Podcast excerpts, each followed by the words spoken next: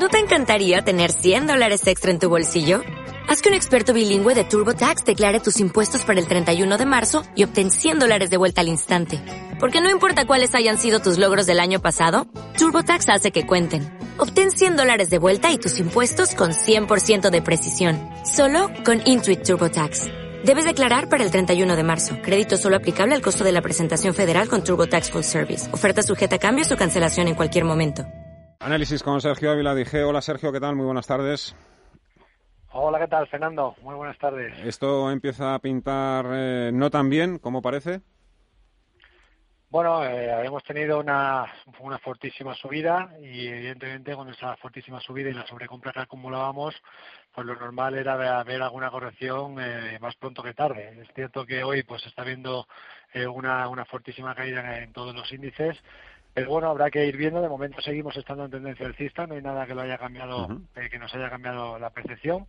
Es cierto que efectivamente, bueno, pues eh, las previsiones que dio ayer la Reserva Federal, pues eh, fueron un baño de realidad, ¿no? De, en cuanto a, la economía. Todos sabemos que la economía no se va a dar la vuelta a nube eh, por mucho que queramos, pero sí que es cierto que bueno, pues que el mercado luego puede hacer lo que quiera, ¿no? Que es cosa distinta. Pero, pero es cierto que, bueno, pues después de una sobrecompra acumulada lo normal es que haya corrección. Ahora habrá que ver hasta dónde corregimos. Si corregimos hasta niveles de soporte, eh, como puede ser a medio y largo plazo, pues eh, en el SP no habrá ningún problema.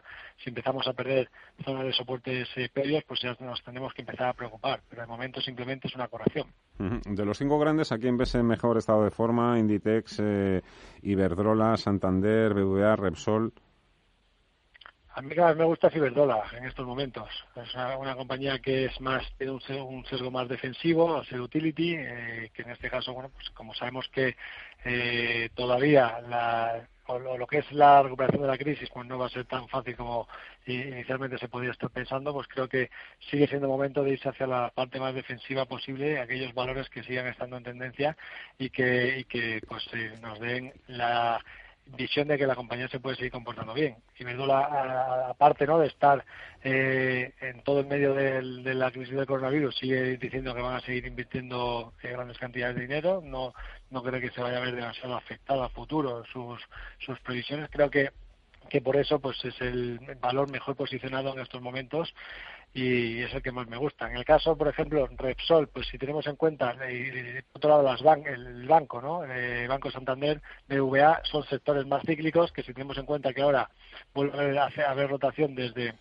sectores eh, cíclicos a defensivos o hacia incluso eh, fuera de la renta variable, ¿no? Hacia, hacia bonos, pues cuanto más defensivos estemos mejor. Por tanto, todo lo que sea cíclico ahora creo que puede sufrir mucho más en, estas correcciones. En cuanto a la capitalización, los pequeños lo han hecho mejor que el IBEX 35 en este rally, en esta remontada. ¿Sufrirán también más en la corrección?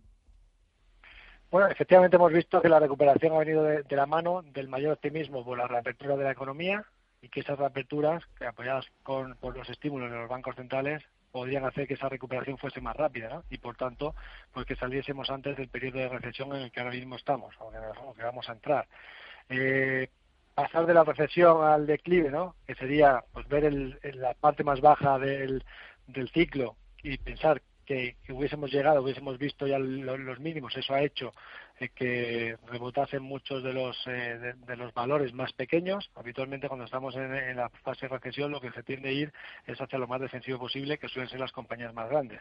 Es cierto que cuando hay mayor optimismo, optimismo va eh, en la rotación hacia cíclico y hacia compañías más pequeñas, pero si ahora de nuevo volvemos a pensar que no va a ser tan fácil la recuperación y que incluso pudiera haber rebrotes de coronavirus que pudiera incluso hacer cerrar de nuevo la economía hipotéticamente en el futuro, pues esto le va a penalizar más a, los eh, sectores, a, las compañías más pequeñas.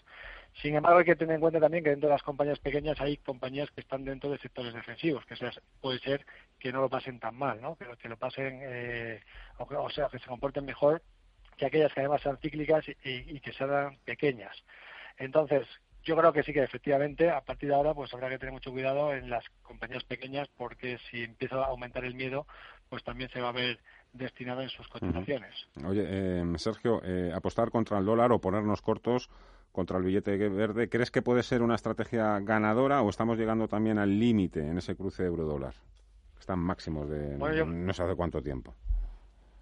Si nos fijamos a nivel general en el índice del dólar, que mide la evolución del dólar frente a una canasta de las divisas principales, vimos que hizo máximos en el entorno de los 10.400 puntos. Desde ahí hizo un primer impulso bajista hasta la zona de los 9.825, luego rebotó un poquito, volvió a perder mínimos y generó un segundo impulso que yo creo que tiene objetivo en el entorno de los 9.544. Hoy estábamos cotizando en el entorno de los 9.600.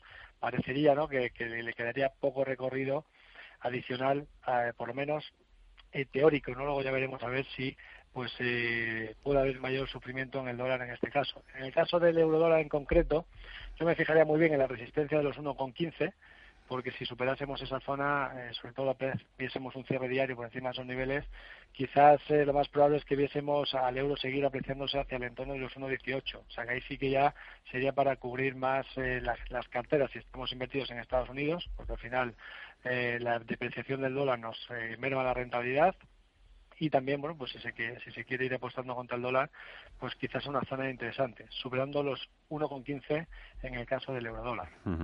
Bueno, pues esa es la teoría llevada a la, a la práctica, como, como más nos gusta. Como siempre, Sergio Ávila, dije, muchísimas gracias. Un fuerte abrazo. Cuídate mucho. Muchísimas gracias. Muy buenas tardes a todos.